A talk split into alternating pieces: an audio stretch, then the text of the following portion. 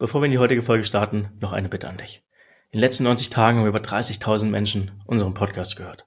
Ja, das freut mich persönlich sehr, aber leider haben über 90 Prozent von euch unseren Podcast noch nicht abonniert. Daher meine Bitte an dich, abonniere bitte unseren Podcast, wenn dir die heutige Folge gefällt. Das hilft uns mehr, als du dir vorstellen kannst. Vielen Dank und jetzt geht's los mit der heutigen Folge. Andreas, du bist studierter Schauspieler und Psychologe und arbeitest jetzt seit knapp drei Jahren als Coach. Und wir beide wollen heute darüber sprechen, wie deine Reise zum Unternehmertum aussah. Und Unternehmertum oder Unternehmer zu werden ist ja keine Entscheidung, die ich von heute auf morgen treffe. So, sowas baut sich ja mit der Zeit auf. Mhm. Am Anfang will man Leuten helfen. Irgendwann springt man ins kalte Wasser der Selbstständigkeit und irgendwann muss man als Unternehmer auf einmal schwierige Entscheidungen treffen. und das ist eine Reise, die nicht so ganz einfach ist. Aber lass uns jetzt erstmal am Anfang anfangen. Andreas, Gerne. schön, dass du da bist. Vielen Dank, dass ich hier sein kann und ähm, ja, Unternehmer sein ist, glaube ich, nicht immer eine Entscheidung, vielleicht irgendwann auch eine Konsequenz. Also klar, es ist dann irgendwann die nötige Entscheidung aus der Konsequenz, aber ich war nie von Anfang an der Ansicht, ich muss Unternehmer werden, sondern es hat sich ergeben. Was muss ich denn über dich als Mensch wissen, um dich richtig einschätzen zu können? Mm, ich glaube, das Entscheidendste ist tatsächlich das, was du schon in der kurzen Einleitung erwähnt hast, dass ich wie so eine Art Doppelrolle habe. Ich war früher Schauspieler, Jetzt bin ich Psychologe und ich versuche diese beiden Welten miteinander zu kombinieren, weil ich glaube, es ist unglaublich wichtig, die eigene Wirkung zu kennen, zu wissen, was man sendet, wie man auf andere Menschen ähm, wirkt, was für eine Ausstrahlung wir haben, gleichzeitig aber auch sich selbst zu kennen, zu verstehen, wie wir ticken, zu verstehen, was unsere Muster, unsere Prägung, unsere mentale Einstellung ist und so weiter. Und äh, das versuche ich mit diesen zwei Disziplinen miteinander zu kombinieren und damit den Menschen zu helfen, mit denen ich zusammenarbeite. Darüber hinaus ähm, bin ich ein großer Familienmensch, also bin jetzt bald, in einer Woche hat der kleine Geburtstag, seit einem Jahr Papa äh, von einem ganz tollen Sohn. Und das hat tatsächlich auch vieles nochmal umgewirbelt. Ich glaube, wir werden später auch nochmal über dieses Thema sprechen, wie geht Unternehmertum mit Familie. Und ähm, habe darüber hinaus hier im Hintergrund, irgendwo müsste man den auch sehen, noch einen sieben Jahre alten Richback, mit dem ich auch sehr gerne draußen bin, an der Natur bin, in der frischen Luft bin. Wohne hier in der Frankfurter, ne, wohne nicht, ich wohne ein bisschen außerhalb, aber mein Office ist hier in der Frankfurter Innenstadt, habe einen wunderbaren Ausblick auf den Dom, auf die Skyline weiter rechts, habe als Schauspieler zehn Jahre in Berlin gelebt. Also auch das finde ich ganz cool, so diese Gegensätzlichkeiten der Städte. Frankfurt sehr money-driven, sehr businesslastig, Berlin sehr bohemien, sehr künstlerisch orientiert, sehr laissez-faire, wir genießen unser Leben. Ähm, also man merkt einfach dieses, dieses Verbindende, dieses Grenzgängerische, das Beste aus zwei Welten zu kombinieren, das ist, glaube ich, etwas, was, was mir sehr großen Spaß macht und was man über mich wissen sollte. Was hat denn diesen Menschen damals dazu bewegt, Schauspielkunst zu studieren? Was hat dich am Schauspiel begeistert? Ja, ähm, ich glaube, wenn man ganz, ganz tief anfängt, war es so, dass in meiner Familie wir kommen ursprünglich aus Rumänien, ähm, sind dann in den 90ern nach Deutschland gekommen. Ich war drei Jahre alt, mein jüngerer Bruder ein halbes Jahr alt, der ganz jüngste erst hier geboren. Meine Eltern haben hier in Deutschland nie wirklich so dieses kulturelle Leben gehabt, so dass man irgendwie ins Schauspielhaus geht, in die Oper, ins Theater. Wir hatten auch gar nicht die Kohle dafür. Was uns immer gemeinsam vereint hat, war entweder Essen, Grillen oder abends vorm Fernseher sitzen und sich irgendwelche Filme anschauen. Mhm. Und ich glaube, dieses Gefühl, gemeinsam vorm Fernseher zu sitzen, die Familie zu vereinen, etwas zu machen, was einem Spaß macht und vorne dann irgendwie auch noch Menschen zu inspirieren, war etwas, was mir immer gefallen hat. Das war jetzt nicht so, dass ich mit zehn Jahren schon gesagt habe, ich werde Schauspieler. Ich wollte eigentlich Anwalt werden. Dann ähm, habe ich aber gemerkt, dass Anwalt sein in Deutschland gar nicht so ist wie in den USA, wo man eine Jury hat und wo man die Jury überzeugt, sondern dass man irgendwie mit einem Richter zu tun hat und super viel schreiben muss, super viel lernen muss. Und da war irgendwann mit 16, 17 klar, okay, Anwalt, Jura, Jura ist nicht meins, also doch Schauspiel. Und ähm, ich glaube, das war der Lebenshunger, der mich dann letzten Endes final dahin getrieben hat, nach Berlin zu gehen, Schauspielkunst zu studieren, weil in jeder Rolle, die du spielst, entdeckst du auch ein Stück von dir. Und dieses Leben, so zumindest war mein Gefühl damals, ist zu kurz für nur ein Leben. Und deswegen wollte ich viele Leben in dieses Leben packen. Und äh, ja, deswegen die Entscheidung, Schauspiel zu studieren. Was hast du rückblickend gelernt? Was war so der, das größte Learning aus der Zeit als Schauspieler über dich selbst? Mm, ein krasses Learning war, nur weil du selbst starke Emotionen hast, heißt es nicht, dass diese Emotionen auch beim Zuschauer ankommen. Also das war echt unglaublich. Da hat man sich teilweise in Stücke, habe ich mich in Rage gebracht und das Gefühl gehabt, boah, das war so gut, das war. Und dann war es so, Andreas, was haben Sie da vorne gespielt? Ich also ja, die Emotionen, die Wut. Ich so, nee, das war ein Durcheinander. Ich habe nicht, also ja, ich habe irgendwie Emotionen gesehen, aber ich wusste nicht, was sie wollen. Sie brauchen Klarheit auf der Bühne. Und das war für mich tatsächlich so eine Erkenntnis, dass Schauspieler nicht nur bedeutet, Emotionen irgendwie zu zeigen, sondern wirklich geistige Klarheit zu haben. Ich muss in jeder Sekunde wissen, was will meine Rolle, was will meine Figur, ähm, was ist meine Absicht dahinter, wie stehe ich in Beziehung zu den anderen Menschen. Und diese Klarheit, die wird dann durch die Emotionen transportiert, aber ich brauche trotzdem die Kontrolle über diese Klarheit. Denn das Schlimmste, was ein Schauspieler machen kann, auf der Bühne zumindest, ist es, die Kontrolle zu verlieren. Du brauchst also ein Stück weit diese Rolle und auch das Skript, um die Emotionen zu, her, herzustellen und dich aber darin zu verlieren. Mhm. War jetzt ein bisschen abstrakt, aber ich glaube, man konnte es trotzdem Ich habe es verstanden, ich habe auch mal eine Zeit lang auf, auf Bühnen gestanden, Ach, nicht cool. als Schauspieler, sondern, wobei doch, während der Schulzeit haben wir mein Schauspielstück aufgeführt. Aber ich habe in einem lokalen Zirkusprojekt bei uns in der Heimatstadt gearbeitet mhm. und mit Kindern halt Acts aufgeführt. Ja, ich war in dem Sinne nicht derjenige, der immer auf der Bühne stand, sondern eher der Trainer im Hintergrund, der vieles organisiert hat. Ja. Aber auch hier war eine Sache vollkommen klar, alles, was auf der Bühne passiert, ist geplant. Mhm. Du darfst nie ja. das Gefühl kommunizieren, ich habe hier gerade die Kontrolle verloren. Ja. ja. Und das ist ja auch das, was du gerade beschrieben hast. Ähm, das muss man erstmal lernen. Richtig. Oder auch verstanden haben. Ja. Weil am Ende weiß nie jemand, der im Publikum sitzt, was zum Skript gehört und was nicht. Mhm. Ja, da gab es auch so einen Moment, den fand ich echt äh, sehr, sehr bewegend im Nachhinein. Da ging es darum, ähm, einen Clown zu spielen, der irgendwie gerade äh, Clown versucht. Also das war ein Pantomime, einen Clown zu spielen, der gerade anfängt, Clown zu werden. Mhm. Und damit du einen Anfänger spielen kannst, musst du erstmal ein Profi sein. Und das war super krass, weil ich dachte, nee, ich kann es ja selbst nicht, also spiele ich das einfach. Nee. Wenn du es aber kannst, dann kannst du reduzieren, Step by Step. Und ich glaube, genauso ist es auch mit Regeln, mit gesellschaftlichen Normen und so weiter. Wenn du weißt, wie die Spiele funktionieren, dann kannst du auch ohne ein Hemd und so weiter zur Arbeit gehen und dann kannst du auch einfach nur im T-Shirt unterwegs sein. Du weißt aber, wie das Spiel funktioniert.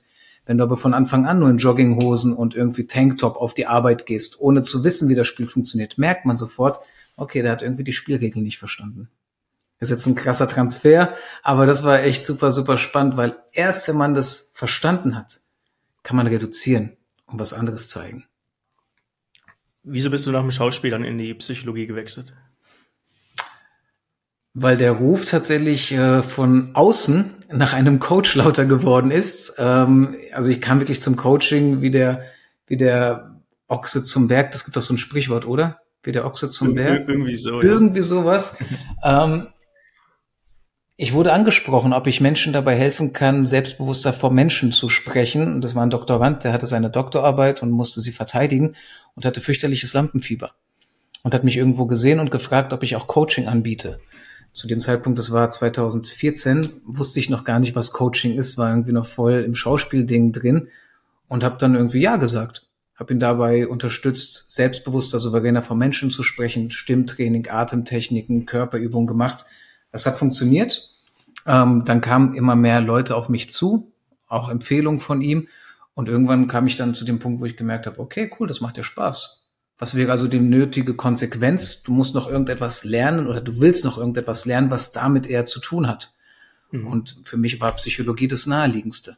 Und deswegen habe ich dann tatsächlich nochmal mit 27 oder nee, 28, glaube ich, war das, nochmal angefangen, Psychologie zu studieren.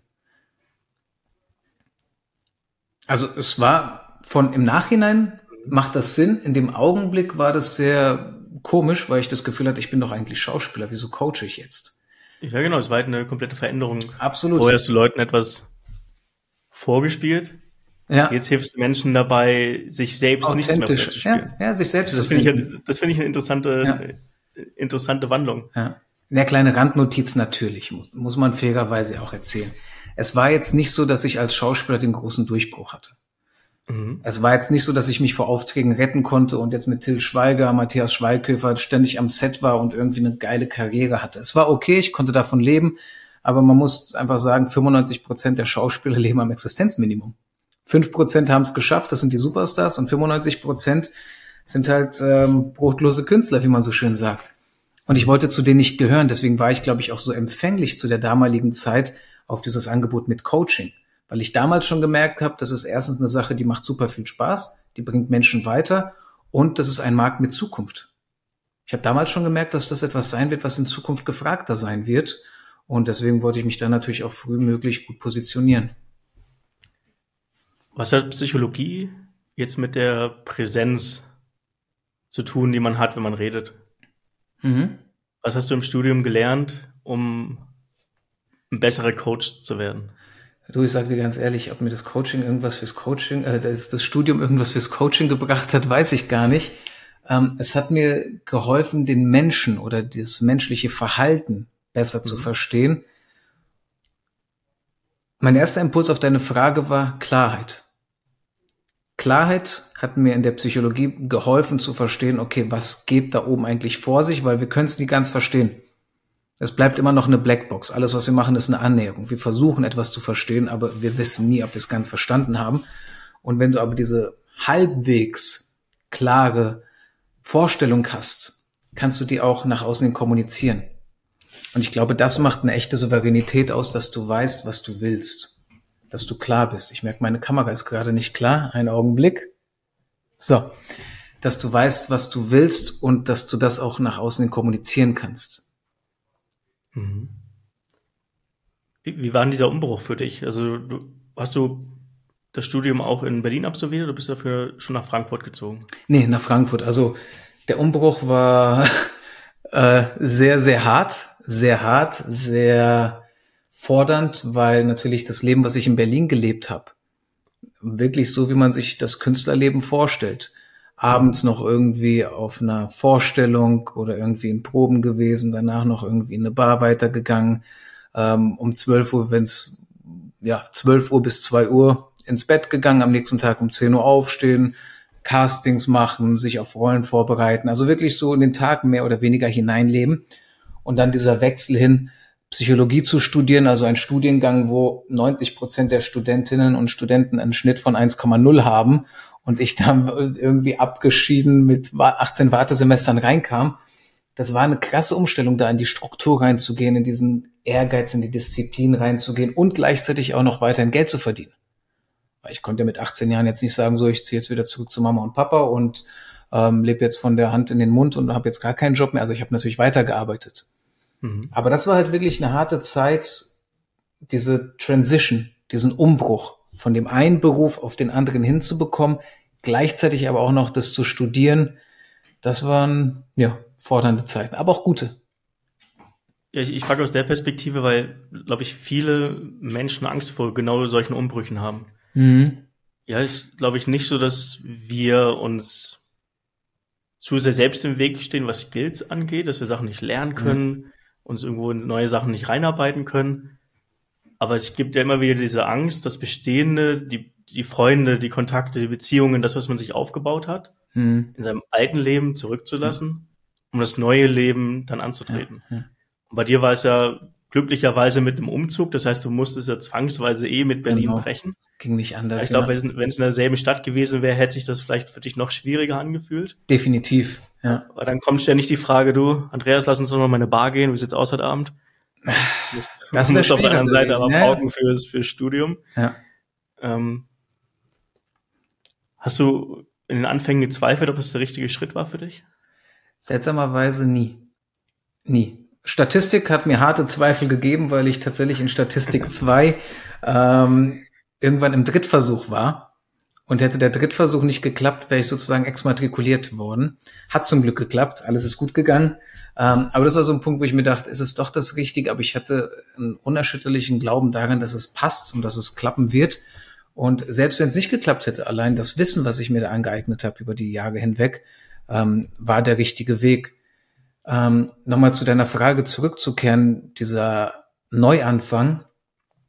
Ja, ich habe auch Topics. Also ich kann auch nicht so leicht loslassen. Das merke ich auch in Beziehungen und auch mit alten Freundschaften. Das fällt mir nicht leicht. Ich habe allerdings von meinen Eltern dort in meine DNA sozusagen etwas sehr Gutes mitgegeben bekommen. Sie haben nämlich auch Rumänien verlassen. Die waren ja damals knapp 30 Jahre alt und haben sich entschieden, ein Leben in Freiheit führen zu wollen, weil damals war Rumänien noch kommunistisch und einen Neuanfang zu machen mit zwei kleinen Kindern. Also mein Bruder war ein halbes Jahr alt, das muss man sich mal vorstellen, mit einem halben Jahr alten Säugling, Baby, in ein neues Land zu gehen, von neu anzufangen. Das ist natürlich die Königsdisziplin. Und das, glaube ich, habe ich irgendwie damit mit inhaliert, mit eingeatmet, dass das normal ist, auch mal etwas Neues zu machen. Meine Eltern waren beide früher Diplom-Ingenieure. Studium wurde in Deutschland natürlich nicht anerkannt. Das heißt, mussten erstmal wieder von ganz unten anfangen. Und ähm, sich nicht zu schade zu sein, irgendwie auch mal, sorry für den Ausdruck, Scheißjobs zu machen und trotzdem weiterzumachen und sich weiterzuentwickeln. Das, glaube ich, ist für mich Teil meiner DNA. Glaubst du, man, man muss so eine Erfahrung mal gemacht haben als Kind? Ich glaube nicht, dass es notwendig ist, aber dass es uns hilft, wenn wir die Erfahrungen, die wir gemacht haben, für uns auch verarbeiten und zuordnen können. Mhm. Weil ich glaube, wir alle hatten so Erfahrungen. Wir alle haben Momente gehabt, in denen wir gemerkt haben, okay, das funktioniert nicht, da werden neue Wege gegangen oder etwas Neues wird ausprobiert, die aber so zu framen, dass sie eine Bedeutung gewinnen.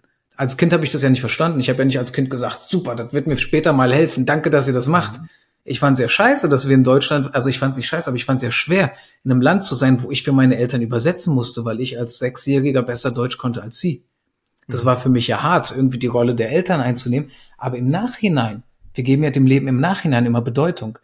Im Nachhinein hat das für mich und meine Entwicklung und die meiner Brüder super viel Sinn gemacht. Ja.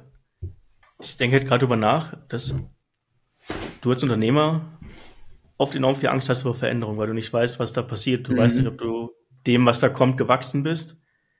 Und für dich bedeutet Veränderung oft immer so eine Blackbox mhm. vor sich zu haben. Während wenn du in deiner Kindheit schon mal wirklich so eine krasse Erfahrung gemacht hast, dass, dass Veränderung ja schwierig ist, ja.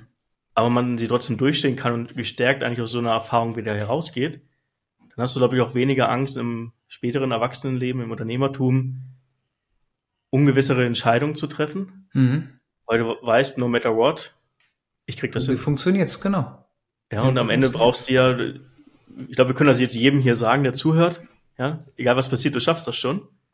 Aber man braucht ja für sich auch Beweise, Erfahrungen, die diese Einstellung auch beweisen, weil es einfach nur zu glauben funktioniert ja nicht. Mhm, ja. Und was man natürlich auch braucht, ein Glauben. Und ich meine jetzt nicht irgendeine Religion, sondern ein mhm. Glauben. Und frag mich nicht, warum. Ich war nicht gut in der Schule. Ich war auch nicht irgendwie Everybody's Darling. Ich war auch nicht der Sportlichste. Also es gab nichts, worin ich der Beste war. Ich war immer nur Mittelmaß. Aber ich hatte tatsächlich immer einen unerschütterlichen Glauben, irgendwie bekomme ich das hin. Irgendwie wird das klappen. Irgendwie wird dieses Leben schon gut gehen. Und mit diesem Glauben an sich selbst, an die eigenen Fähigkeiten, hat es irgendwie geklappt. Und mittlerweile habe ich super viele Freunde, die sagen, boah, Respekt an die, was du gemacht hast, vom Schauspieler zum Psychologen und jetzt irgendwie noch ein Unternehmen gegründet. Ähm, Hammer. Ja, weil irgendwie dieser Glauben immer noch da ist. Ich glaube, das ist das Wichtigste, was alle Unternehmer irgendwie verbindet. Dieser Glauben an sich selbst, an das Unternehmen, mhm. an, an, an die eigenen Handlungen. Hat auch viel mit Haltung zu tun. Absolut, ja. Glauben, das, wie du es beschreibst, so würde ich Haltung beschreiben. Mhm. Ja, wie gehst du mit dem Leben um, was dir, äh, mit den Gegebenheiten, die dir widerfahren? Dann verfällst du in eine Opferhaltung oder sagst du, hey, ich schaff das, ich nehme nochmal Anlauf und beim nächsten Mal krieg ich es hin. Übrigens auch spannender Punkt Haltung. Ähm, auch ein sehr, sehr wichtiges ähm, Thema im Schauspiel. Welche Haltung habe ich? Da hatte ich eine Dozentin, die war wirklich besessen darauf, dass wir uns bei jedem Satz vorher überlegen, welche Haltung habe ich bei dem Satz? Denn ich mhm. kann ja sagen, schön, dass du heute da bist. Oder auch, ja, schön, dass du heute da bist. Oder wie schön, dass du heute da bist. Ist immer wieder der gleiche Satz. Durch die mhm. Haltung und der Gedanke, der dahinter ist, verändert sich die Absicht dahinter. Schön, dass du Beispiel. da bist. Genau, und das ist ja die eigene Haltung. Wie stehe ich dazu, dass jemand jetzt wirklich da ist? Und wir alle kennen so Momente, oh, heute schmeckt das Essen aber gut. Klassische Beispiele, ne? Mit welcher Haltung sage ich den Satz? Entscheidet, ob das ein Kompliment wird oder ob das dann zum nächsten kleinen Streit zu Hause führt. Lass uns mal wieder zurück zu, zum Studium gehen. Du hast währenddessen ja schon als Coach gearbeitet. Mhm. Am Anfang eher als ein Coach, der mir dabei hilft, besser zu wirken, mein Lampenfieber zu verlieren? Also hast du letztendlich deine Erfahrung aus dem Schauspiel weitergegeben? Ja, es, es kommt noch besser. Es kommt noch besser. Nicht zu okay. wirken, sondern ich habe tatsächlich genau das, worauf du hinaus möchtest. Der erste wirklich größere Auftrag war, Menschen, die arbeitslos waren, die sozusagen dann von der Bundesagentur für Arbeit oder von den regionalen Jobcentern einen Bewerbungskurs bekommen haben dass sie selbstbewusster, souveräner vor den potenziellen Arbeitgebern auftreten. Das war der erste große, wirklich große, weil das waren nicht nur einzelne Coachings, sondern wirklich eine Zusammenarbeit im Jahr von knapp 50 bis 100 Menschen, die ich da gecoacht habe, parallel mhm. zum Studium. Und das war natürlich eine schöne Schnittmenge, weil da waren viele dabei, die tatsächlich psychologisch auffällig waren. Ich will jetzt nicht sagen, dass alle von denen zu einem Psychotherapeuten gemusst hätten, aber man hat schon gemerkt, okay, das hat schon irgendeinen Grund, warum sie so lange arbeitslos sind, warum sie nicht wieder in den Job kommen wollten oder konnten. Und das war eine schöne Kombination aus Schauspiel, wie schaffe ich es beim Bewerbungsgespräch eine gute Figur zu machen, und gleichzeitig aber auch, wie schaffe ich es selbst wieder Selbstbewusstsein zu tanken. Durch psychologische Methoden, durch psychologische Verfahren, um mich tatsächlich da wieder aufzubauen. Das war so drei Jahre lang das täglich Brot parallel zum Studium. Wie alt warst du da? Acht, nee, 29, mit 29 fing's an. Okay. 29, 30. Hat man noch irgendwie das, das im Kopf, dass du da 18, 19 bist und dann anfängst, erwachsene, arbeitssuchende Menschen zu coachen. Mhm. Das hätte ich, das hätte ich interessant gefunden von der Konstellation. Aber mit Ende 20 bist du da auf jeden Fall schon in einer anderen Position gewesen, das auch zu tun. Ja, nichtsdestotrotz war ich immer der Jüngste im Raum. Mhm. Denn natürlich waren die Jobcenter und die Bundesagenturen nicht bei den Jungen sofort daran, denen zu sagen, so, ich gebe euch jetzt ein Coaching, sondern eher bei denen, wo es ein härterer Fall war. Ja. Und es gab tatsächlich immer wieder Punkte, wo mir die Teilnehmenden gesagt haben, Herr Adam, was soll ich denn von Ihnen lernen? Schauen Sie sich doch da an mit Ihren Mitte 20, also Ende 20, also ja, sehen aus trotzdem wie Mitte 20. Und die Einstellung hat sich aber über die nächsten Stunden, Wochen hinweg immer verändert, weil die dann gemerkt haben, boah, Herr Adam, danke, dass wir das mitgemacht haben. Das hätte ich nicht gedacht. Ist so. Und am Ende sich freuen, weil ich natürlich jetzt auch nicht so der klassische Bewerbungscoach bin. Mhm. Ich meine, da hat man ja so ein komplettes Klischeebild vor Augen, wenn man sich überlegt, Jobcenter Coaching, Bewerbungscoach. Das ist kein Schauspieler, das ist kein Psychologe, das ist irgendjemand anderes. Ja. Jetzt lernt man ja als Coach auch aus jedem Coachee. Mhm. Was hast du aus diesen 100 Coaching-Kunden gelernt? Ja. Das war für dich so das erste, ich nenne es mal Bootcamp, mhm. als Coach, dich mal wirklich auch auszuprobieren ja. und dich weiterzuentwickeln. Was hast du daraus gelernt? Ja. Also tatsächlich glaube ich so im Nachhinein drei Dinge. Erstens, Souveränität wahren. Selbst wenn du da vorne stehst, dich 20 Leute anschauen, weil es eine Vorstellungsrunde ist, 20 Leute keinen Bock haben auf dich, aber der Vermittler gesagt hat, du gehst mal dahin, du hörst dir den Herrn Adam an mhm. und du trotzdem souverän bleiben möchtest, erzählst, worum es dir geht, was dein Werdegang ist, wie du den Menschen helfen kannst und so weiter und dein Produkt verkaufst sozusagen. Das hat mir wahnsinnig geholfen. Zweitens, zu verstehen, dass hinter allem, was wir sehen, und ich hatte ja selbst meine Vorurteile, Arbeitslose, dann gab es Menschen, die waren schon seit zehn Jahren arbeitslos. Hinter jedem Bild, was wir sehen, hinter jedem Menschen steckt eine Geschichte. Und diese Geschichte zu verstehen, den Menschen die Möglichkeit zu geben, diese Geschichte mal zu erzählen, das war super wichtig. Hat mir auch die Augen geöffnet und von vielen kam das Feedback, Herr Adam, Dankeschön. Zum ersten Mal habe ich das Gefühl, bin ich keine Nummer, sondern da hat sich jemand wirklich mit mir auseinandergesetzt, um mir zu helfen, dass ich meine Themen aufarbeite und selbstbewusster vor den Menschen stehen kann. Das war so das Zweite. Und das Dritte, es kommt immer auf deine eigene Bewertung an. Ob wir ein Gewinner oder ein Verlierer sind, hängt von unserer Bewertung ab. Bin ich, weil ich einmal im Leben verloren habe, gleich ein Verlierer?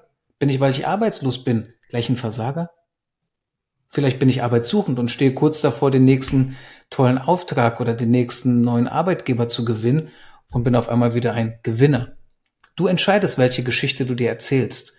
Und durch dieses Reframe, dass sich die Arbeitssuchenden eine neue Geschichte erzählt haben, dass es auf einmal nicht mehr heißt, keiner will mich, sondern ich habe bisher noch nicht den richtigen Ort für mich gefunden, ändert viel mit der eigenen Einstellung und Haltung. Passend zum letzten Punkt. Das Studium war ja irgendwann vorbei. Zum Glück. Und du warst nicht mehr Student, hast nicht mehr von ein paar hundert Euro im Monat Ja. leben müssen.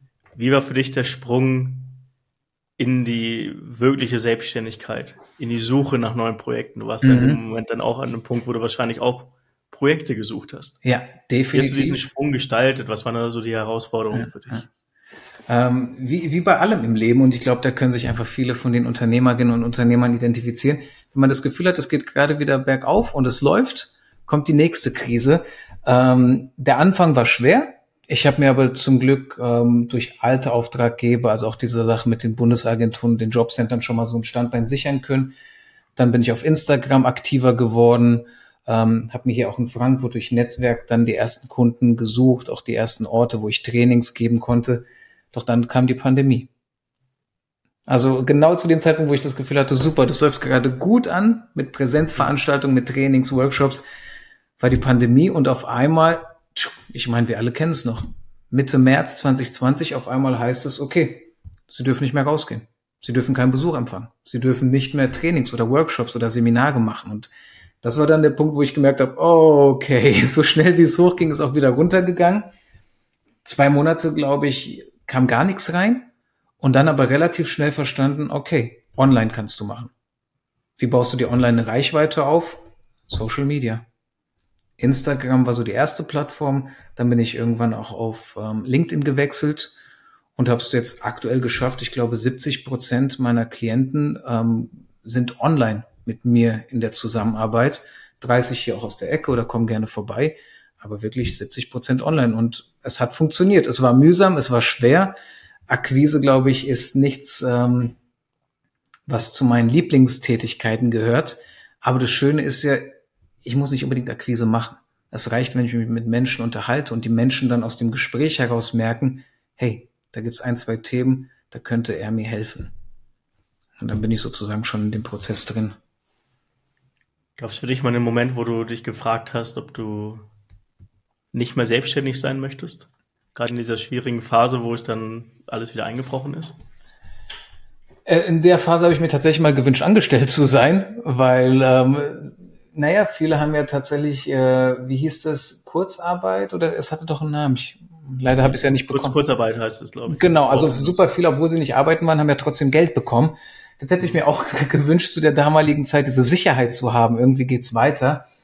Ähm, aber der Punkt, wo ich mir gedacht habe, okay, jetzt willst du wirklich Unternehmer werden, war, als die Einnahmen ausgeblieben sind und ich gemerkt habe, okay, da ist jetzt wirklich gar nichts. Wenn du jetzt nicht arbeitest, kommt da nichts rein. Mhm. Und wenn du ein Unternehmer bist oder ein Unternehmen hast, kannst du ja auch Geld verdienen, ohne selbst zu arbeiten, weil du die Arbeit natürlich aufteilst auf andere Menschen, auf äh, eine Unternehmung, auf eine Idee. Und das war so ein Punkt, wo ich mir das erste Mal gedacht habe, boah, hättest du dich anders positioniert, anders aufgestellt, wäre es leichter gewesen. Aber es war noch zu früh. Ich wusste noch nicht, womit. Und der zweite Punkt war jetzt genau vor einem Jahr, nämlich äh, mit der Geburt meines Sohnes als auf einmal Zeit eine neue Währung bekommen hat. Zeit war mir immer schon wichtig, aber mit der Geburt dieses Kindes ist Zeit die neueste Prio. Und Kenn ich. genau. Und da war für mich feststehend, okay, du möchtest nicht dein Leben lang nur selbstständig arbeiten, sondern irgendwann die Arbeit und das, was du aufgebaut hast, auch auf andere Menschen verteilen. Weil alle profitieren davon. Ich habe mittlerweile vielleicht ein Netzwerk, eine Business-Idee, ein Unternehmen, andere suchen Arbeit. Wir tun uns zusammen. Win-win.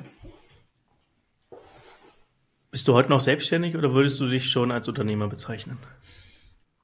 Mm, Ich bin gerade so in der Transitphase. Ich würde sagen, es gibt immer noch einen alten Teil von mir, der noch selbstständig ist, der auch noch dieses Selbst und ständig kennt und selbst die Aufgaben übernehmen, ähm, weil dann weiß man, dass es gemacht wird und dass es so gemacht wird, wie man es möchte. Aber es gibt auch den anderen Teil in mir, der schon ganz genau weiß, ähm, das hat eine Limitierung, wenn du immer nur selbstständig bleibst, dann bleibst du immer am Hamsterrad weiter. Deswegen delegiere ich auch schon ganz viel, sei es jetzt an meine Geschäftspartnerin, aber auch an Freelancer, wo ich weiß, ich könnte es auch machen, aber das will ich gar nicht machen. Ab nächstem Jahr stellen wir dann auch die ersten Mitarbeitenden ein. Also es ist tatsächlich schon ein anderes Mindset, was man als Unternehmer hat, weil du nicht mehr überall drinstecken musst. Trotzdem verstehen musst, was gemacht wird, aber nicht mehr alles von dir gemacht werden muss. Und da bin ich gerade drin in diesem Prozess. kam dieses neue, diese neue Art, über Unternehmertum zu denken, durch die Corona-Krise damals? Oder gab es jemanden, der dir gezeigt hat, dass es auch anders geht? Also was, was war so der Aha-Moment für dich? Wo, wo hast du es wirklich verstanden? Ja, ja, ich ja. glaube, diese Philosophie, die dahinter steckt, ist sehr simpel. Mhm. Man liest sie überall, musst du LinkedIn aufmachen und ein bisschen runterscrollen, dann bin ich mir sicher, du liest das irgendwo. Aber es wirklich zu verstehen, ist was anderes. Ja. Wie hast du es verstanden? Ja, durch, vielleicht habt ihr sie da hinten rumlaufen gesehen. Äh, da laufen immer mal zwei Kerle rum. Das sind meine Brüder. Meine Brüder ähm, sind Unternehmer schon von Tag eins. Also der eine hat mit 20 Jahren entschieden, so, ich mache mich jetzt selbstständig, baue Sportplätze, hat das Step by Step aufgemacht, mit Mitarbeitenden angefangen, war früher selbst Sportler, hat das Ding aufgezogen. Der andere hingegen ähm, hat erstmal sein Studium gemacht, nach dem Studium gemerkt, okay, die ganze Umzugsbranche ist so ein bisschen altertümlich, die könnten digitalisiert werden, hat sich dort in dem Bereich erstmal selbstständig gemacht, dann mit einem Geschäftspartner eine GmbH gegründet. Sprich, ich hatte immer schon jemanden in der Familie, den ich fragen konnte, hey, wie läuft das ab? Wie macht man das? Und in der Pandemie habe ich tatsächlich gemerkt, denen ging es ja genauso bescheiden wie allen anderen. Mhm. Aber dass die anders damit umgegangen sind, dass die ein anderes Mindset hatten, dass die auf einmal anders überlegt haben, okay, Umzüge sind aktuell nicht erlaubt, aber es gab dann den Moment, wo Umzüge auf einmal wieder erlaubt waren und man tatsächlich nur umziehen konnte, wenn man eine Umzugsfirma professionell beauftragt. Das war ein Boom für den einen. Der andere hatte dadurch, dass äh, die Pandemie war und man keinen Sport machen konnte, ein Boom, weil auf einmal alle die Sportplätze erneuert haben. Und das war so ein Moment, wo ich gemerkt habe, okay, krass. Also wenn du ein Unternehmer bist und wenn du irgendwie anders an diese Dinge rangehst, kannst du selbst so eine Krise als eine Chance zum Wachsen sehen. Und es entsteht natürlich nur, indem du als Mensch diese geistige Einstellung, diese Haltung hast. Mhm. Und ähm, ja, wir haben einfach viel Zeit miteinander verbracht. Erst war ich bei denen im Office, mittlerweile sind sie sozusagen bei mir drin, weil sie sich kurzzeitig hier ähm, ja immer mal wieder ja aufhalten, hier arbeiten. Und die waren tatsächlich große Inspiration für mich. Also ich glaube, irgendwo in deinem Umfeld, sei es in deinem echten Umfeld oder in deiner sozialen Bubble, brauchst du Menschen, die dir ein paar Schritte voraus sind, damit du dich mit denen austauschen kannst, damit du dich daran irgendwie orientieren kannst. Und das war tatsächlich bei mir so die größte, der größte Support. Ich habe heute oder, oder, oder gestern darüber gelesen. Es gibt auf der einen Seite Glaubenssätze, die einen zurückhalten. Mhm. Limitierende Glaubenssätze. Sind eigentlich die Sachen, die du nicht weißt, dass es sie gibt. Ja, also mhm. wenn du mhm. gar nicht verstehst, dass die Art und Weise, wie du jetzt gerade Unternehmertum auch beschrieben hast, dass es solche Hebel gibt für dich und dein Unternehmen. Ja. Das ist ein kompletter Blindspot, der mhm. dich halt zurückhält, weil du weißt ja gar nicht, dass du es ja. nicht weißt. Ja. Ja, ja. das ist ja nicht so, dass dich irgendeine Kindheitserfahrung zurückhält, sondern du hast es einfach noch nicht auf dem Schirm gehabt. Und ich glaube, da ist tatsächlich diese Kombination aus äh, Coaching und Psychologie auch noch ganz interessant, weil A, entweder du hast gar kein Problembewusstsein. Nö, ich weiß nicht, die anderen haben ein Problem, das bin nicht ich. Keine Ahnung, was die haben ja, das liegt an der Gesellschaft, das liegt an der Wirtschaft, an, an, an der Marktlage, dass mein Unternehmen gerade nicht wächst. Also kein Bewusstsein dafür. Dann hast du ein Bewusstsein, du siehst aber das falsche Problem. Denn es steckt hinter dem Problem ein anderes Problem. Und vielleicht ist nicht das Problem dahinter, sondern das Problem dahinter das echte Problem. Und das heißt, dann fängst du an, an den falschen Ursachen rumzuarbeiten. Du doktierst nur an Symptomen entlang und merkst gar nicht, was das eigentliche Thema ist. Und das ist tatsächlich, dafür war die Psychologie gut, weil du sehr tief, sehr fundiert reingegangen bist, immer wieder zu verstehen, was ist die Ursache, was sind Korrelationen, was sind Kausalitäten und so weiter. Das haben ja die normalen Standard-Coaches nicht unbedingt. Das ist ja eine sehr lösungsorientierte Herangehensweise, die oftmals vielleicht auch zu einer ja, Symptomverschiebung führen kann, weil vielleicht ist das Problem weg. Aber das eigentliche Thema, ist nicht entdeckt worden. Und ich glaube, das ist auch bei Unternehmern sehr spannend, weil dein Unternehmen wächst dann am meisten, wenn du menschlich, persönlich dich am meisten weiterentwickelst. Und das ist, glaube ich, so der Game Changer. Und limitierende Glaubenssätze, ja, die limitieren dich. Noch schlimmer ist es, wenn du gar nicht merkst, dass du Glaubenssätze hast, die dich limitieren. Und dann sagst du, ja, das muss so sein. Wieso muss denn das so sein? Ja, das geht nicht anders. Wer sagt, dass es nicht anders geht? Ja, die ganze Branche. Guck nicht nach links und rechts, guck, was möglich wäre. Schau dir andere Menschen an, die eine komplette Branche revolutioniert haben. Ich glaube, dann geht ganz, ganz vieles. Glaubst du, dass man diese ganzen Gedankenprozesse, die du gerade beschreibst, alleine durchlaufen kann? Oder braucht man, ich muss nicht mal einen Coach sein, aber braucht man eine Reflexionsfläche, um diese Erkenntnisse für sich zu gewinnen? Ich glaube, man kann sehr viel allein machen. Man kann sehr viel schreiben, sich damit auseinandersetzen, reflektieren. Ähm, ist möglich, aber nur bis zu einem gewissen Punkt, weil es bleiben ja trotzdem meine Gedanken, meine Sichtweise. Und selbst wenn ich dann versuche, einen Perspektivwechsel zu machen, wird es trotzdem mal wieder gefärbt werden durch meine Erfahrung. Ich kann nicht aus einem Subjekt zu einem Objekt werden. Selbst ein Richter kann das nicht. Der bleibt immer noch ein bisschen befangen. Deswegen finde ich es hilfreich, dort andere Experten oder Menschen zu Hilfe zu nehmen. Ob es ein Coach sein muss, ob es ein anderer Unternehmer sein muss, ob es jemand ist, der was ganz anderes macht. Sei dahingestellt. Ich bin nur großer Fan davon, zu gucken, was funktioniert. Und wenn es funktioniert, dann mach weiter. Wenn du merkst, dass du nicht weiterkommst, dann such dir lieber Unterstützung von jemandem, mit dem du vielleicht noch nicht zusammengearbeitet hast. Ähm, wann Coaching tatsächlich hilft, wenn du nicht viel Zeit hast. Wenn du sagst, ich möchte nicht diese ganze Arbeit alleine machen. Wenn du sagst, ich möchte nicht fünf oder sechs oder sieben Jahre an diesen Themen dran sitzen, bis ich sie auflöse, sondern ich möchte das in den nächsten fünf, sechs Monaten schaffen. Also Coaching ist kein Wunderwerk, du schaffst es nicht über Nacht. Aber du schaffst tatsächlich in einigen Monaten Dinge aufzulesen, für die du sonst vielleicht dein gesamtes Leben gebraucht hättest. Eine Sache, die ich schon relativ früh gelernt habe, ist, dass auch jeder Coach einen Coach braucht. Mhm. Lässt du dich auch regelmäßig coachen? Yes. Also ich habe tatsächlich drei Coaches. eine ist eine psychologische Psychotherapeutin, die auch sehr tief in der Thematik drinsteckt, die auch viel mit Familientherapie gemacht hat, die wirklich so dieses Emotionale abdeckt. Ähm, was habe ich als Kind erlebt? Was gebe ich in die Beziehung mit rein? Wie kann ich mich selbst auch als Familienvater, als Mensch weiterentwickeln? Dann habe ich einen anderen, das ist tatsächlich ein Business Coach, der mir hilft, mein Unternehmen oder unser Unternehmen aufzubauen, zu skalieren, auf Social Media, ähm, speziell auf LinkedIn sichtbarer zu werden. Wie können wir so einen Akquiseprozess gut gestalten? Ähm, und dann habe ich tatsächlich noch einen dritten. Das ist ähm, kein klassischer Coach, sondern wir haben wie so eine Art Reverse Coaching.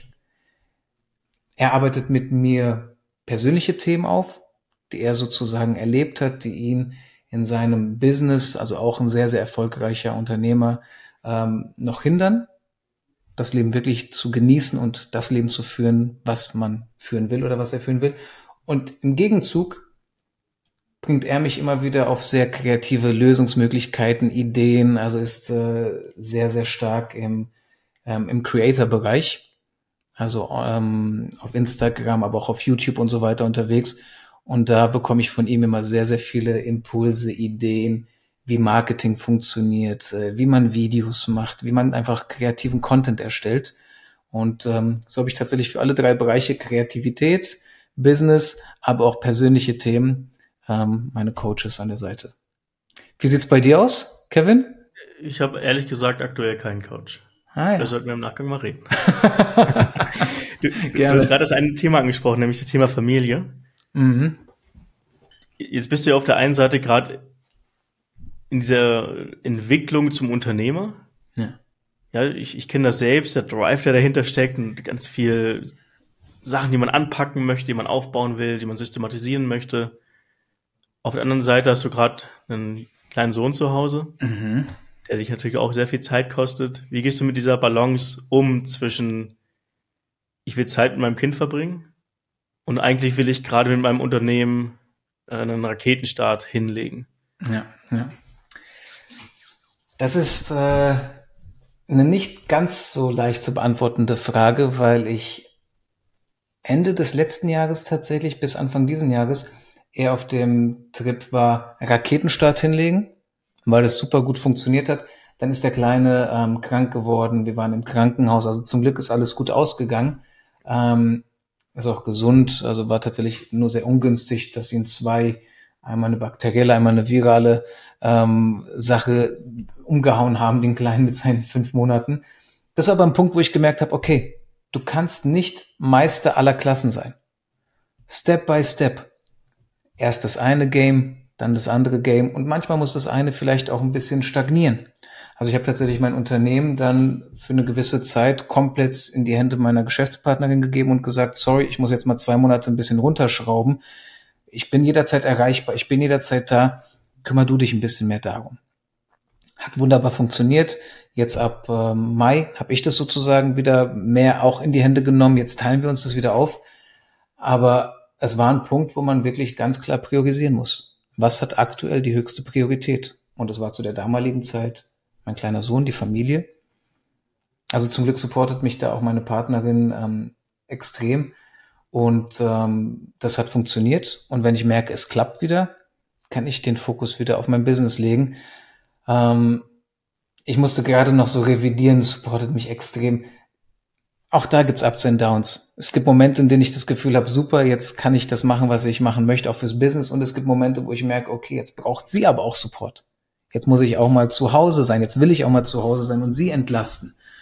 Ähm, was für mich am meisten geholfen hat, war keine Termine vor 12 Uhr. Außer ich gebe Workshops und Trainings. Also wirklich ganz praktisch keine Termine vor 12 Uhr. Dafür dann äh, teilweise manchmal von 12 Uhr bis um 8 Uhr. Also dann doch die acht Stunden wieder voll bekommen. Ähm, allen Menschen, mit denen ich zusammenarbeite, davon zu erzählen, dass ich gerade mit meiner Partnerin gemeinsam ein Kind haben und wir da auch stark eingebunden sind, also auch da das Verständnis sich einzuholen und ähm, Struktur.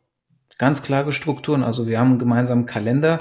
Sie hat auch noch Zugriff auf meinen Kalender, wo wirklich alle Termine von Coachings über solche Interviews, über Phasen, in denen ich Content erstelle, in denen ich Buchhaltung mache, in denen ich mit Samiga gemeinsam, also meiner Geschäftspartnerin, ähm, neue Kunden akquirieren. Alles ist in diesem Kalender festgehalten. Und damit haben wir dann auch die Struktur, dass ich sagen kann, okay, heute Abend kann ich den Kleinen übernehmen, morgen früh mache ich das auch, danach kannst du ihn wieder übernehmen. Und ähm, ja, so gelingt das dann. Aber wirklich selbst Sport, selbst Sport trage ich mir in diesen Kalender ein, mhm. damit wir die Struktur einfach haben. Wir haben im Vorgespräch auch mal durchgerechnet, was einem da eigentlich an Umsatz durch die Finger Ach, auf die Zahl willst du wieder kommen. ja.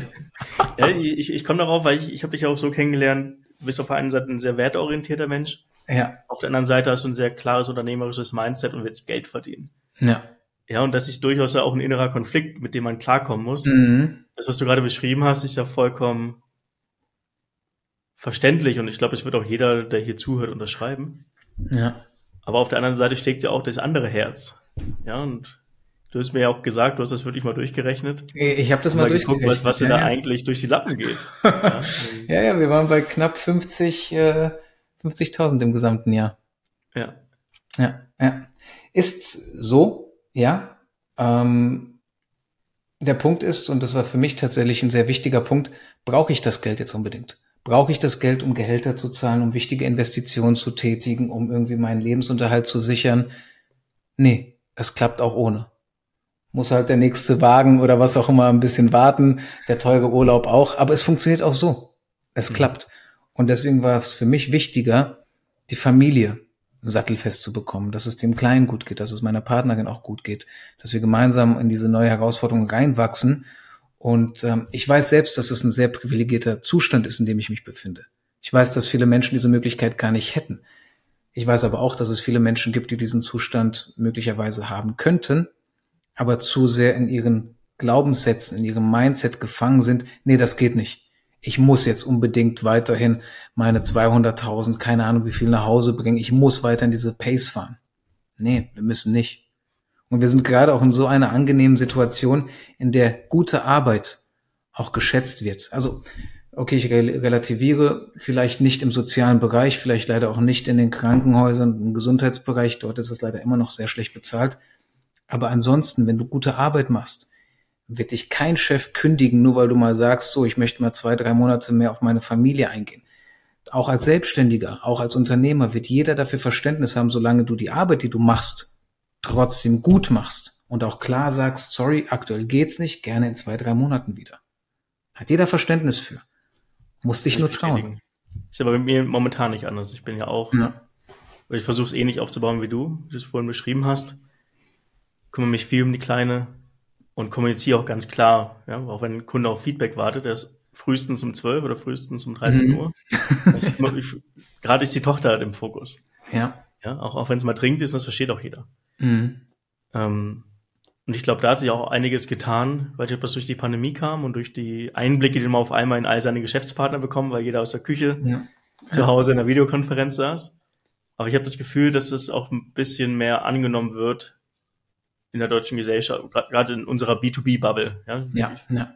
kennen wir es immer nicht über den kompletten Kamm, dass Ja. man halt auch diesen unterschiedlichen Fokus haben kann. Und dass Ja. das nichts mit der eigenen Qualität zu tun hat, wenn man nicht 9 to 5 erreichbar ist. Richtig. Oder 24-7 für die Selbstständigen. Und, und da glaube ich, können wir uns auch selbst die Props dafür geben, es sprechen auch immer mehr Männer darüber. Dass es nicht nur so ein klassisches Frauenthema ist, ja, sorry, ich muss jetzt äh, mich um die Kleinen oder um den Kleinen kümmern, sondern dass auch immer mehr Männer sagen, ich habe den Kleinen heute Vormittag, weil der ist noch nicht in, der Kita oder bei der Tagesmutter, deswegen übernehme ich ihn.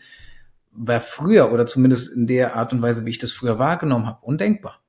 Mhm. Da haben Männer, gerade Männer, die Business machen wollen, gerade erfolgreiche Männer, nicht über die Familie gesprochen. Also in meiner Welt gab es entweder Business oder Familie. So diesen Schritt, den ich jetzt versuche zu machen, dass man sozusagen Business und Familie kombiniert und in beiden Bereichen versucht, eine schöne Work-Life, Achtung, nicht Balance, sondern Work-Life-Blending hinzubekommen, dass das beide gut miteinander vermischt. Mhm. Das ist die Challenge. Und das ist auch das, was wir wollen, weil wir wollen keinen geilen Job haben, der unsere Familie drunter leiden lässt und auch nicht nur auf die Familie und all dieses unternehmerische Dings liegen lassen. Leben wäre zu schade dafür. Und ich glaube, das gelingt, wenn immer mehr Menschen darüber sprechen und dieses Bewusstsein dafür haben, dass es nicht nur um den Job geht, sondern auch eine Familie hinten oder zu Hause sitzt, die wir auch supporten wollen und für die wir auch einen tollen Job machen wollen. Ich werde lustigerweise momentan auch sehr oft angesprochen, wenn ich mit der Kleinen allein unterwegs bin.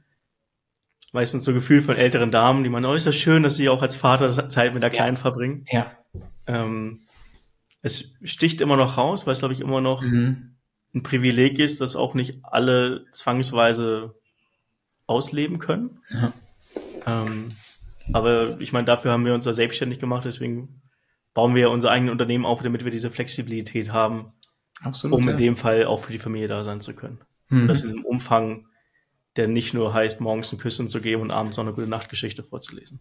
Ja. Und diese, also ich glaube, jeder darf sich und jede, ich versuche mal so zu gendern, das gelingt mir nicht immer ganz gut, jede und jeder darf sich auch selbst die Frage stellen, wieso wollte ich Unternehmerin werden? Und ich glaube, dieser Aspekt der Freiheit, der Eigenverantwortlichkeit, dieses Selbstbestimmte war immer ein wesentlicher Aspekt. Und wenn ich selbstbestimmt bin, kann ich auch entscheiden, wann ich den Fokus aufs Unternehmen lege, wann mich das Unternehmen braucht und wann ich sage, okay, aktuell lege ich den Fokus mehr auf meine Familie. Mhm. Und man braucht den Mut, das auch auszuprobieren. Aber ich glaube, es klappt. Ähnlich wie bei dem Thema vom Schauspieler zum Psychologen. Ja, es ist eine neue Rolle. Ich glaube, weder du noch ich kannten diese Rolle Vater sein und wir sind reingewachsen, wir haben uns neu erfunden und es funktioniert. Ja, sie kam von einem Tag auf den anderen. Ja. Quasi auf einmal. auf einmal, zack. Ab heute bist du Vater. Danke. Jetzt hast du, du hast von zwei unterschiedlichen Partnerinnen gesprochen, die es in deinem Leben gibt. Das eine ist die Lebenspartnerin, Mhm. ja, und das andere ist die Samira, mit der du jetzt vor kurzem auch ein Unternehmen gegründet hast, um halt auch diesen Sprung von der Selbstständigkeit ins Unternehmertum Ja. zu gehen. Genau. Was, macht ihr? Was, steckt Dankeschön. Schön, dass wir darüber sprechen können, weil das ist tatsächlich so das zweite Herzensthema ähm, nach meinem Sohnemann und der Familie. Wir haben früh gemerkt, also Samira ist psychologische Psychotherapeutin und arbeitet oder hat in einer Klinik gearbeitet in der Nähe von Frankfurt mit vielen Menschen, die psychisch ja krank waren, sei es Burnout, Depression und so weiter. Und schon früh gemerkt, dass oftmals diese Themen in Verbindung mit der Arbeit stehen dass der Arbeitgeber oder die Arbeit viele Menschen krank macht. Ich hingegen hatte durch die Arbeit mit den ähm, Arbeitslosen, die ich früher hatte, auch schon gemerkt, dass viele von denen gar nicht mehr arbeiten gehen wollten, weil sie die Arbeit krank gemacht hat. Und zwar nicht nur körperlich krank, wenn man hart arbeitet, sondern auch mental krank von schlechten Chefs, wirklich toxischen Unternehmenskulturen bis hin zu Druck und Mobbing und so weiter, dass das nicht sein kann. Ich habe mich auf Coaching spezialisiert, Samira auf Psychotherapie. Irgendwann hatten wir vor einem Jahr das Gespräch, wo wir uns überlegt haben, sag mal, gäbe es denn irgendwie die Möglichkeit, gemeinsam was zu machen? Sie hatte davor gesehen, dass ich einen Workshop gegeben habe und hat gefragt, wie das so ankam. Ähm, kurze Zeit später hatte sie selbst auch einen Workshop gegeben übrigens und dann habe ich sie gefragt, und wie kam das denn bei dir an? Und sie hat gesagt, super, boah, das macht so viel Spaß. Also das ist was ganz anderes als die Arbeit, die ich mache. Könnte ich mir voll gut vorstellen. Und dann war natürlich auch von mir aus, du, mir geht's genauso wie dir. Wollen wir uns nicht zusammentun? Denn sie hat die Expertise, bei den Menschen zu helfen, die wirklich größere, tiefer liegende Probleme haben. Ich hingegen kann bei den eher leichteren Fällen helfen. Also sie deckt ganz klar dieses Thema Burnout, Depression, ähm, auch andere psychische Erkrankungen ab. Ich hingegen souveränes, selbstbewusstes Auftreten. Wie kannst du dein Team führen? Wie kannst du sozusagen schauen, dass ihr euer Potenzial gemeinsam entfaltet? Und gemeinsam haben wir dann Anfang diesen Jahres Resilient Mind gegründet. Der Name sagt schon, Resilienz ist unser Thema, weil wir alle haben die Ups und Downs im Leben. Mein Down nach dem Schauspiel ist zum neuen Up geworden, weil ich resilient geblieben will. Das Down meiner Eltern, aus einem Land zu flüchten, neu anzufangen, ist aus der anfänglichen ähm, Erschöpfung und aus dem anfänglichen Rückschlag und Neustart eine gute Entscheidung geworden, die sie nicht bereuen. Dafür brauchen wir Resilienz. Resilienz ist diese psychische Widerstandsfähigkeit, die wir uns im Laufe des Lebens aufbauen. Und wir wollen das, was das Individuum im Laufe des Lebens schafft, in die Teams reinbringen. Wir wollen resiliente Teams und resiliente Unternehmen unterstützen, indem wir nicht nur Coaching oder Workshops anbieten, sondern auch in die Unternehmen reingehen, einen sehr, sehr fundierten Fragebogen vorschalten und wirklich schauen können, okay, was ist das Thema, was ihr eigentlich habt? Denn wie vorhin schon gesagt, das eigentliche Problem steckt oftmals dahinter. Mhm. Und wir graben halt wirklich tiefer, um zu merken, okay, das sind die Themen und dann können wir mit Workshops, Coachings, Trainings und so weiter die jeweiligen Teams und Unternehmen unterstützen. Und ähm, wir haben uns so ein bisschen auf, auf Startups und Unternehmen in den ersten fünf bis zehn Jahren spezialisiert, weil wir selbst wissen, wie diese Achterbahnfahrt gerade am Anfang ist. Up and down und up and down. Und gerade da ist das Thema mentale Gesundheit am Arbeitsplatz so enorm wichtig, weil du willst nicht im Burnout landen. Du willst nicht depressiv sein, weil dann dauert es wirklich lange, bis du wieder arbeitsfähig wirst. Deswegen ist für uns Prävention ein ganz, ganz wichtiger Aspekt, dass wir die Unternehmen und die Teams begleiten, dass es gar nicht erst so weit kommt, dass jemand wirklich ausbrennt und krank wird. Was sind denn die Themen, die ihr da aufdeckt? Du hast gesagt, ihr geht richtig tief rein. Mhm. Und was sind die Themen, die die Menschen, Führungskräfte, die Arbeitnehmer da meistens bewegen? Ja, also beispielsweise hatten wir in einer Kooperation jetzt vor kurzem, da ging es darum, dass das Team noch nicht so wirklich zusammenarbeitet. Ähm, dass da ja schon ein ganz guter Vibe herrscht, aber noch nicht so wirklich, dass man von Team sprechen kann. Und es kam raus, dass da tatsächlich noch so ein Thema mit dem Trust, also mit der Vertrauensebene ist, dass man der Geschäftsführung und auch verschiedenen Themen noch nicht so ganz vertrauen kann, dass man so das Gefühl hatte, ja, irgendwie wissen wir nicht, ob die da oben auch für uns hier in der Mitte das Richtige machen. Mhm. Und das war beispielsweise ein Thema, da kamen wir auch relativ schnell zu dem Aspekt Psychological Safety. Fühlst du dich sicher, auch Kritik zu äußern? Traust du dich ganz ehrlich, deine Meinung kundzutun, ohne Angst vor negativen Konsequenzen? In dem Fall war das gegeben, in anderen Fällen hingegen nicht. Ähm, was auch oft aufkommt, und das ist tatsächlich ein sehr, sehr prekäres, brisantes Thema, ähm, Unternehmensführung. Was, wenn du an der Spitze eines Unternehmens jemanden hast, der sehr ungesunde Führungsmethoden verwendet? Stichwort Micromanagement. Stichwort immer wieder kontrollieren, nachfragen. Nach fünf Minuten schon hast du die E-Mail gelesen. Kannst du mir bitte eine Antwort geben? Das kann natürlich nur zu einem toxischen Arbeitsumfeld führen, wenn dieser Person oder dieser Mensch nicht daran arbeitet. Und das wird natürlich aufs ganze Unternehmen übertragen werden. Mhm. Und das können wir herausfinden, weil am Anfang sind immer, ja, wir haben hohe Krankheitstage oder wir haben das Gefühl, dass die Menschen nicht so gerne ins Office kommen. Die machen immer Homeoffice. Und dann ist die Frage, okay, wieso kommen sie nicht gerne ins Office? Wieso sind so viele krank? Wieso wechseln so viele den Job? Und dann kommst du irgendwann an die richtigen Probleme ran. Und Vision, tatsächlich Vision, auch ein großes Thema. Dass die merken, dass sie zwar ein Unternehmensziel haben, aber keine Vision. Und Menschen wollen Gründe. Sie brauchen eine Vision, weshalb sie einem Menschen führen, äh, einem Menschen folgen, weshalb sie geführt werden wollen. Und wenn diese Mission und diese Vision fehlt, dann bleibt es irgendwie nur ein Arbeitgeber, wo man hingeht und Zeit gegen Geld eintauscht. Sobald sich aber alle mit dieser Vision Im Deutschen heißt es ja auch oft Leit. Hm? Im Deutschen heißt es ja auch oft Leitbild. Du brauchst ja etwas, was Leitbild, leitet. ja. ja. Und ähnliche Werte. Ne? Menschen legen ja. Wert auf etwas. Mhm. Deswegen brauchst du Werte oder musst über Werte sprechen im Unternehmen. Genau. Dasselbe geht natürlich auch für Visionen, für Leitbilder. Du brauchst etwas, damit ich weiß, wofür ich denn überhaupt arbeite. Richtig, ja. Was ist denn eure große Vision, euer Leitbild, für das ihr angetreten seid? Dass Arbeit zu etwas wird, was dich stärkt. Und dass du auf der Arbeit dich weiterentwickeln kannst. Nicht nur beruflich, sondern auch menschlich. Dass du sozusagen ein besserer Mensch durch die Arbeit wirst, die du mhm. machst. Und ich weiß nicht, alle Menschen identifizieren sich mit ihrem Job. Viele sagen, du, Arbeit ist Arbeit, Privat ist Privat. Nichtsdestotrotz wäre es doch toll, wenn du auf der Arbeit Dinge lernen könntest, die dich im Privaten weiterbringen. Stichwort Kommunikation, Stichwort gesunde Grenzen zu setzen, auf dich zu achten, deine mentale Gesundheit zu priorisieren. Das sind Dinge, die wir gerne im Arbeitskontext etablieren wollen, weil wir die Arbeitswelt ein Stückchen gesünder machen wollen. Um damit wiederum auch Top-Performance, Spitzenleistung besser machen, abliefern zu können, weil du kannst kein Spitzensportler sein, wenn du krank bist. Es ist halt einfach so, du kannst keine Top-Performance weder in einem Pitch noch in einem Vortrag noch vor Investoren machen, wenn du selbst die ganze Zeit das Gefühl hast, oh verdammt, ich stehe kurz vor dem Burnout, weil man merkt deine Energie. Und ja, das ist unsere Vision. Ich, denke gerade über zwei Aspekte nach. Burnout, ich, ich vereinfache es jetzt enorm. Ja. Viel zu, viel zu stark vereinfacht, aber Burnout entsteht ja vor allem dann, wenn du das Gefühl hast, keine Kontrolle zu haben mhm. und in einem Rad rennen musst und rennen musst und rennen musst und keinen Ausweg mehr siehst mhm. und deswegen ja ausbrennst.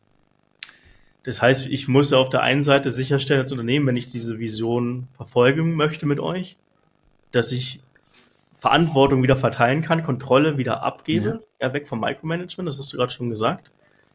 Und auf der anderen Seite muss ich aber auch als Organisation dafür sorgen, dass es nicht wieder in die alten Muster zurückfällt, weil es gibt genau. einen Grund, warum wir, im, warum wir momentan in dieser Situation stecken mhm. mit den Unternehmen, warum wir, warum Micromanagement überhaupt ein Thema ist. Das heißt, die Organisation muss sich ja auch verändern, damit ihr nicht mit, mit diesem Impuls reingeht, Sachen verändert und es danach aber wieder zurückschnallt in die, ja. in die alte Art und Weise. Das heißt, eure Arbeit besteht ja dann nicht nur aus, sag ich mal, der Arbeit am Menschen, sondern zwangsweise mit der Zeit ja auch mit der Arbeit an der Organisation. Korrekt, korrekt. Und deswegen gibt's auch nicht nur, kommt mal rüber, macht mal einen Workshop oder macht mal ein Coaching, sondern die Zusammenarbeit dauert von drei Monaten mindestens über sechs oder sogar einem Jahr an dass genau das, was du gerade beschreibst, nicht passiert, dass man dann sagt, okay, super, haben wir jetzt kurz ein Pflaster draufgeklebt und nach einem halben Jahr merkt man, okay, ist doch wieder Micromanagement gelandet. Ähm, noch ein anderer Aspekt, der bei Burnout auch noch ganz wichtig ist, die eigenen Ressourcen. Also du kannst auch mal eine Zeit lang in diesem Hamsterrad sehr schnell drehen und sehr, sehr viele Aufgaben übernehmen und auch sehr viel Verantwortlichkeit ähm, an dich binden und sozusagen wirklich rund um die Uhr arbeiten, wenn deine Ressourcen das mitmachen. Aber irgendwann sind alle Ressourcen erschöpft.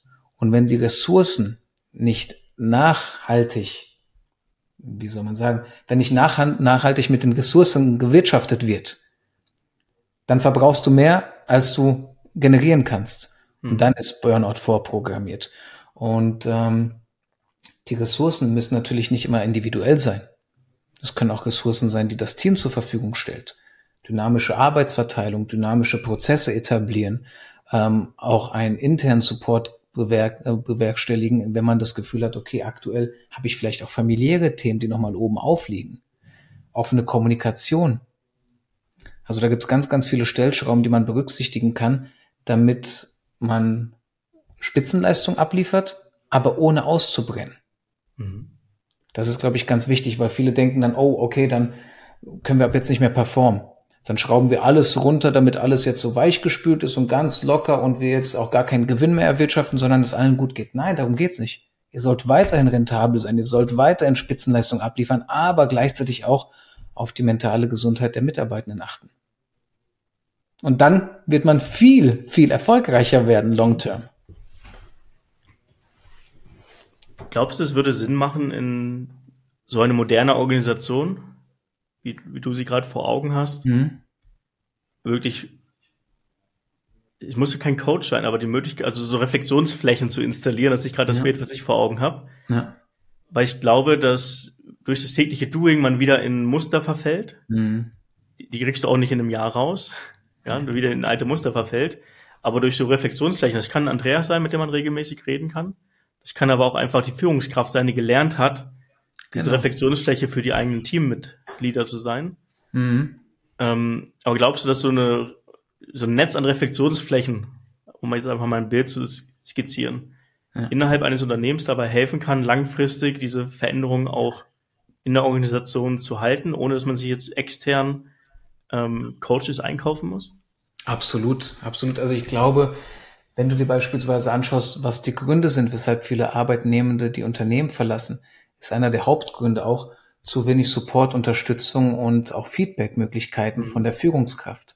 Und wenn die Führungskraft dahingehend auch geschult wird, dass sie besser zuhört, dass sie vielleicht auch bessere Fragen stellen kann, dass sie auch zwischen den Zeilen versteht, worauf es gerade hinausläuft, ist den Arbeitnehmenden geholfen. Und das wiederum hilft auch den Führungskräften und dem gesamten Unternehmen. Diese Flächen, ob es jetzt irgendwie vielleicht Monthly Awareness Talks sind, die man extern einkaufen kann, bei uns beispielsweise, oder ob man das intern macht. Mhm. Naja, ist ja, das Problem, wenn du das intern machst, ist natürlich immer, dass du Angst hast, dich zu sehr zu öffnen, weil das vielleicht doch an die HR oder an die Geschäftsführung kommen kann und es dann heißt, oh, da gibt's einen, der, der packt das nicht mehr lange. Mhm. Wenn du das mit extern machst, haben wir A, mehr Ahnung, mehr Expertise und natürlich auch diese Neutralität, die es braucht, dass wir das, was wir erfahren, nicht sofort an die Geschäftsleitung weitertragen, sondern sagen, da ist ein Thema mit dem und dem, ohne allerdings Namen zu nennen, ohne zu sagen, wer konkret diese Herausforderung hat. Also das zu anonymisieren. Und dann kann das Unternehmen wachsen. Und das natürlich dann etablieren. Also ich glaube, dass so wöchentlich muss es gar nicht sein, aber monatlich so Teams ähm, sich auf jeden Fall austauschen sollten, was die aktuellen Herausforderungen sind und wie man sich gegenseitig supporten kann, wem es aktuell vielleicht besser geht, wem nicht so gut und es auch ganz offen und transparent ähm, gemeinsam ja, mitteilen. Mit Blick auf die Zeit habe ich noch eine letzte Frage. Yes. Wenn du an den Schauspieler Andreas denkst, der in Berlin studiert mhm. und auf den Bühnen an seiner Haltung arbeitet. Was würde er von dem heutigen Andreas halten? Wäre er stolz auf dich? Würde er dich gar nicht verstehen? Wie würde er über dich denken? Das ist eine Frage, die habe ich mir tatsächlich auch schon mal gestellt. Ähm, ich versuche sie aber jedes Mal immer in dem Moment zu beantworten und nicht zu überlegen, welche Antwort ich mir vorher gegeben habe. Eine Seite würde sagen, boah, Respekt, Hammer. Dich nochmal komplett neu erfunden, nochmal was komplett anderes gemacht, ähm, damit auch viel mehr Erfolg als mit dem Schauspiel. Also allein auf monetärer Ebene Hammer, auch mit Familie, Kind und so weiter, dieses Leben super, wird er, glaube ich, feiern, weil er auch merken würde, dass im Herzen es immer noch irgendwie der gleiche Mensch ist, der jetzt aber vielleicht noch eine neue Rolle dazu gewonnen hat. Allerdings, und an diesem Punkt arbeite ich gerade, würde er auch sagen, ja, ist ja schön und gut, aber wo ist das Abenteuer? Wo ist die Leichtigkeit? Wo ist dieses ganze Künstlerische, dieses Kreative? Und das wird wiederkommen. Allerdings, wie schon zu Beginn gesagt, Step by Step.